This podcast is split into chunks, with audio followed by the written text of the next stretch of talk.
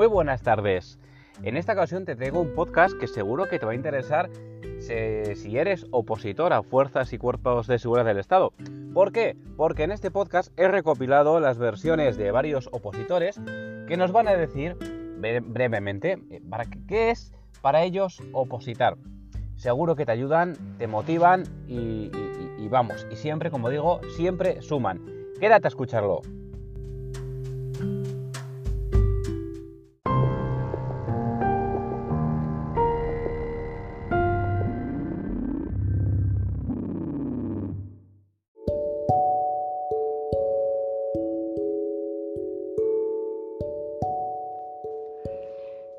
Bueno, pues la verdad que a la pregunta que, espero después de la oposición, eh, principalmente espero estar tranquila con el trabajo que he hecho y, la verdad, eh, ojalá que apruebe.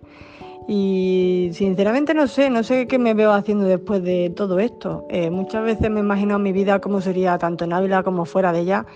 Y sí que me gustaría seguir formándome, seguir estudiando, quizás otra carrera o, bueno, o, prepararme para ascender, ¿no? Pero la verdad que sería mirar demasiado alto, así que por el momento me conformo con, en este caso, en este año, una vez que pase el examen teórico, una vez que, apruebe todo, si Dios quiere que va bien, pues, pues ya te digo, eh, espero sentirme bien conmigo misma, eh, sentirme plena eh, en una parte de mi vida, que sería, pues bueno, algo que he conseguido por mí sin ayuda de, nadie, ¿no? Realmente porque en este caso pues eres la única que se enfrenta a, los exámenes y demás, así que eh, eso es lo que yo espero de la oposición, eh, en, esa parte eh, respirar un poco, estar tranquila y, ya te digo, principalmente pues sentirme satisfecha de lo que he hecho.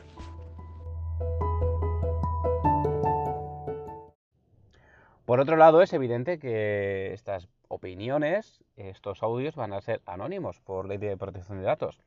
Estas personas, personas, personas, no sé si se nos vaya, bueno, eh, estas personas ya os dirán concretamente quiénes son y qué han colaborado, pero me parece de recibo eh, mantener un poquito las formas, las formalidades, y porque al final os interesa escuchar a otras personas que están opositando para motivaros, para sumar. Con lo cual, lo de menos es, quiénes son. Solamente deciros que detrás de estos audios hay personas maravillosas que me alegro enormemente haber estado, aunque sea unos minutitos, con ellas. Y vamos con la primera opinión. Y la primera pregunta para esta persona es, ¿qué es para ti opositar? ¿Qué es para mí opositar? Pues yo siempre lo equiparo a los Mm, trabajos denominados trampolín, que son aquellos trabajos que son súper absorbentes, cuyas condiciones son malas.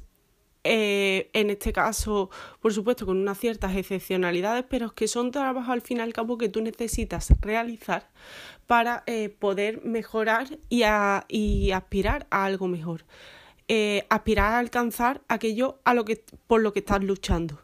Y al final la oposición es eso, es un, un sobreesfuerzo que realizas eh, con, con unas ciertas excepcionalidades porque no está remunerado entre otras y es un trabajo al fin y al cabo casi 24/7 pero que merece la pena realizar para conseguir y alcanzar el puesto o trabajo deseado con unas ciertas condiciones que en, otro, en otras circunstancias no se podrían alcanzar.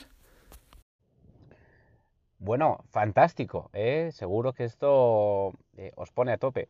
En esta ocasión, ahora a continuación tenemos a un chico que es vigilante de seguridad y opositor y nos va a decir qué supone para él hacer estos dos trabajos a la vez. Muy buenas, ¿qué tal? Soy Delta, administrador de Vigilantes de Seguridad de España, en las diferentes redes sociales. Actualmente opositor a Policía Nacional y ejerciendo a la vez como vigilante de seguridad.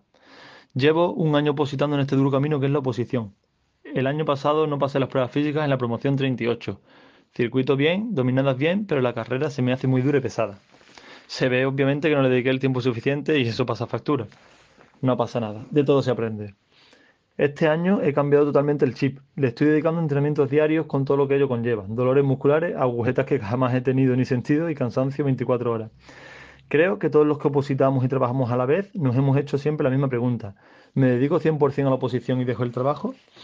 Yo actualmente no me lo planteo. En octubre me hicieron un contrato indefinido en mi empresa y creedme, para llegar hasta ahí llevo más de 7 años luchando y sufriendo por diferentes empresas de seguridad. Hay días en los que uno se levanta hundido y tocado, viendo muy de lejos el vestir de azul, pero hay otros días en los que tu cuerpo te pide dar el 300% y luchar por un sueño que cumpliré, cueste lo que cueste, más tarde o más temprano. Debemos aprovechar esos días fuertes para darlo todo y en los días malos, si es necesario, descansar y recuperar energía, pero siempre teniendo claro el objetivo, nuestra plaza, mi plaza. El camino es duro, pero merecerá la pena. Cuando estudio servicio, estudio a ratos, hago algún test, aprovecho para quedarme con algunas definiciones, etc. Lo duro es llegar tras 12 horas de trabajo intenso, ponerte las mallas, los cascos y salir a entrenar. Es intentar desconectar, cosa que es complicada.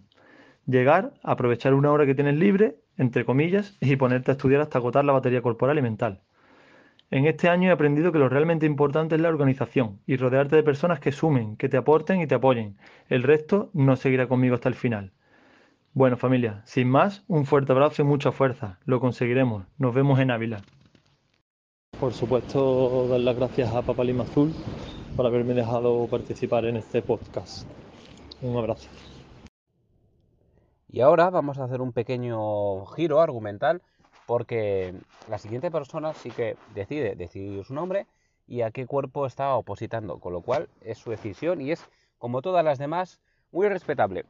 Yo en esta ocasión le pregunto, eh, ya no qué es para ti opositar, sino como muchas veces eh, se ve por redes sociales y en blogs de, opositores que no reciben apoyo, que opositar es duro, que, te, que sin querer pues al final te elige tus, compañías, tus cercanías, tus parejas, porque bien es cierto que es un, eh, opositar es un trabajo más y es duro. Y hay gente pues que no se siente apoyada porque o bien les dicen, bueno, es para tanto, que haces todo el día estudiando, 20 de bares, no seas soso, etcétera, etcétera, etcétera. Pues en esta ocasión esta persona nos va a, dar eh, su experiencia sobre la oposición y los puntos de apoyo. Espero que te guste. Hola, buenas tardes. Me llamo Andrés, soy opositor a escala básica de la Policía Nacional. Ah, tengo 22 años y llevo opositando pues cuestión de, de un poquito menos de un año. No, para responder a la pregunta, no, no es que reciba mucho apoyo por parte de la familia, la verdad.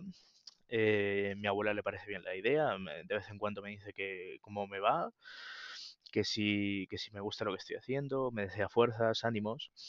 Ah, mi familia más alejada no, no, lo sabe. Mis tíos, mis primos no, no lo saben, al menos no, no por mi parte. Y donde sí me encuentro resistencia es por parte de, de, mi madre, ¿no? De mi madre que siempre me está diciendo, estamos en Cataluña, eh, de Escuadra, que además cobran más. Eh, no suelo hacer mucho caso de este tipo de comentarios, porque bueno, no, no, no viene de, una persona que sepa realmente lo que es la, oposición, el, la vocación de servicio y demás.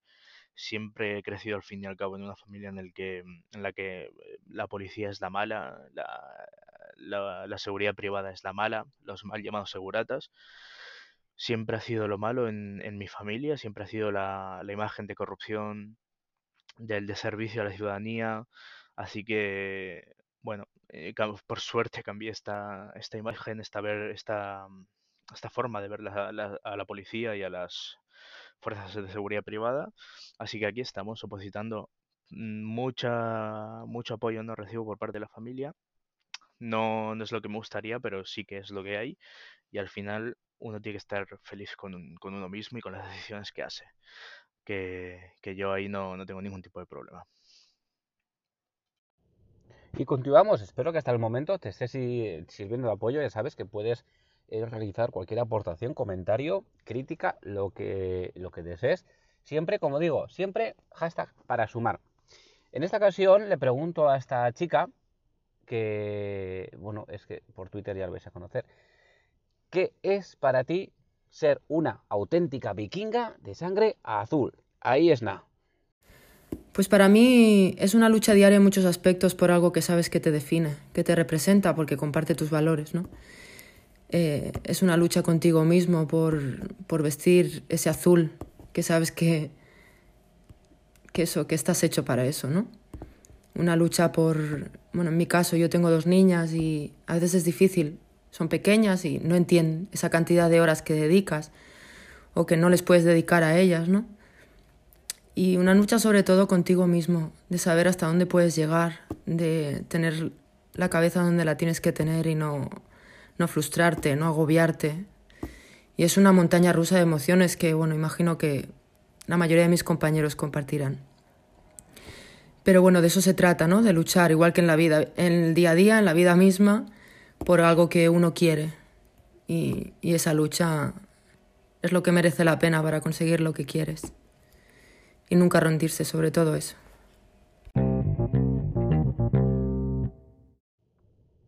Y esta última aportación, y no por menos, eh, menos importante, por nada, porque los últimos serán los primeros, aquí tenemos a esta persona que se ha, eh, se ha abierto a, darnos su opinión, con lo cual es como todos los demás de agradecer y estamos yo creo que hablo en nombre de los oyentes, muy agradecidos de que seáis valientes y, bueno, es que no es lo mismo que, escribir, que es que dar un audio implica un poquito más de, implicación, ¿no? Valgase la, la, redundancia. ¿Por qué? Porque nos ponemos un poquito de voz, aunque nos ponemos cara. Es difícil ponerte delante de un micrófono. No tienes tanto tiempo para preparar, digamos que escrito, porque aquí te pones a hablar y si no, pues fallo. Eh, otra vez y otra y otra pero entonces es un poquito más de sacrificio, con lo cual me encanta. Bueno, eh, a esta persona le pregunto por qué oposita a CNP, al Cuerpo Nacional de Policía, y por qué no a otro cuerpo, policía local, guardia civil, etcétera, etcétera, etcétera. Sin ánimo de ofender a nadie, ¿eh? que ya sabemos que Twitter está lleno de ofendiditos, pero me parece interesante hacer una, una pregunta diferente porque así tenemos un poco de variedad en este podcast. Así que lo escuchamos. Adelante. ¿Qué tal compañero? Pues mira, es una muy buena pregunta y a ver, partiendo de la base de que respeto y admiro a todas y cada una de las fuerzas y cuerpos de seguridad del Estado español, ¿no? Es debido sobre todo a la vocación, ¿no? Yo desde bien pequeño he sentido siempre un amor gigante hacia el Cuerpo Nacional de Policía, el cual pues ha ido aumentando con el paso de los años, ¿no? Mientras más, mientras más he indagado, mientras más me he ido informando sobre sus unidades, sobre sus funciones, etcétera, etcétera, pues más ha ido ensanchando ese, ese espíritu de vocación y ese amor hacia la Policía Nacional. Además, algo muy curioso también es que en mi familia y en mi, en mi círculo cercano no hay nadie que sea ni de la Policía Local, ni de la Policía Nacional, ni Guardia Civil, nada, nada, nada. No, nadie trabaja en algo parecido a, a la Fuerza y Cuerpo de Seguridad, de, Seguridad del Estado español. O sea que, en conclusión, es eso, es eh, el espíritu de vocación que a mí me salió pues con, ¿qué te digo yo? Desde que tengo uso de, de razón. Vamos, con 3, 4 años yo recuerdo estar por las calles de Sevilla, ver pasar por mi lado un furgón del, de, de la UIP, ver pasar a, a, los caballos ¿no? de, la, de la unidad de caballería y vamos, quedarme embobado eh, mientras los veías pasar.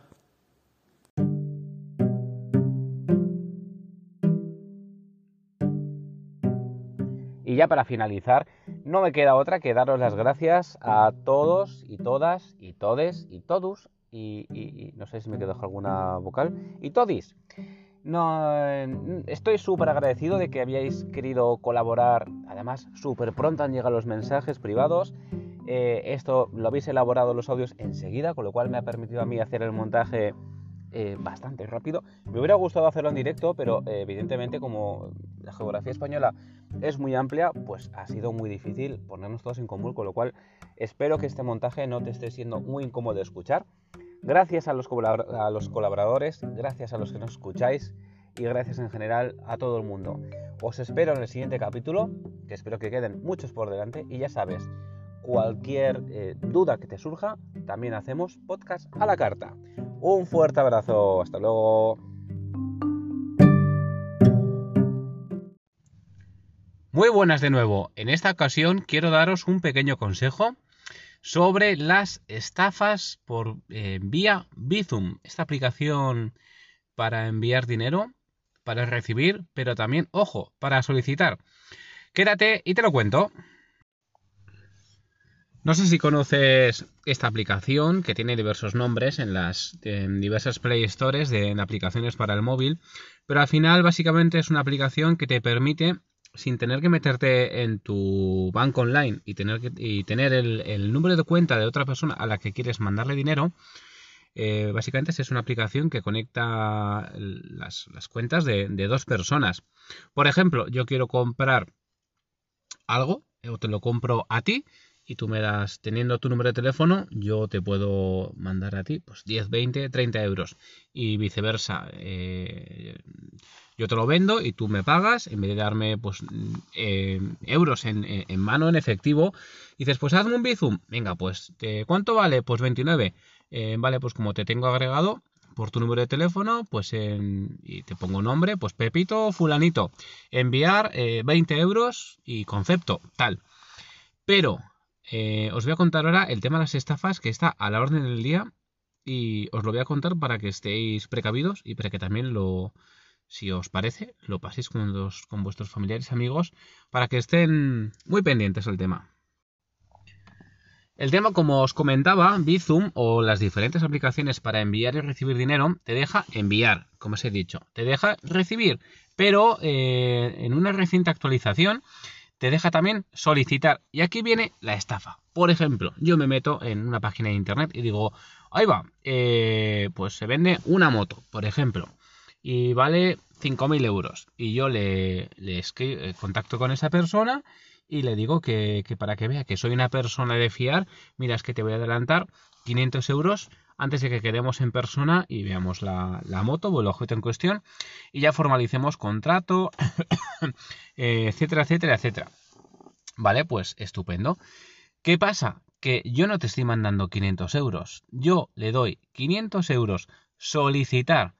Tú no estás al tanto de esta nueva actualización, te llega a tu móvil, ves 500 euros, no lees bien que te está solicitando 500 euros, le das a aceptar y ¡tachán! Le acabas de regalar 500 pavos a esa persona, por llamarlo de alguna forma, porque debe ser un, hijo de la gran, no lo voy a decir porque esto igual escuchan niños, una persona muy mala.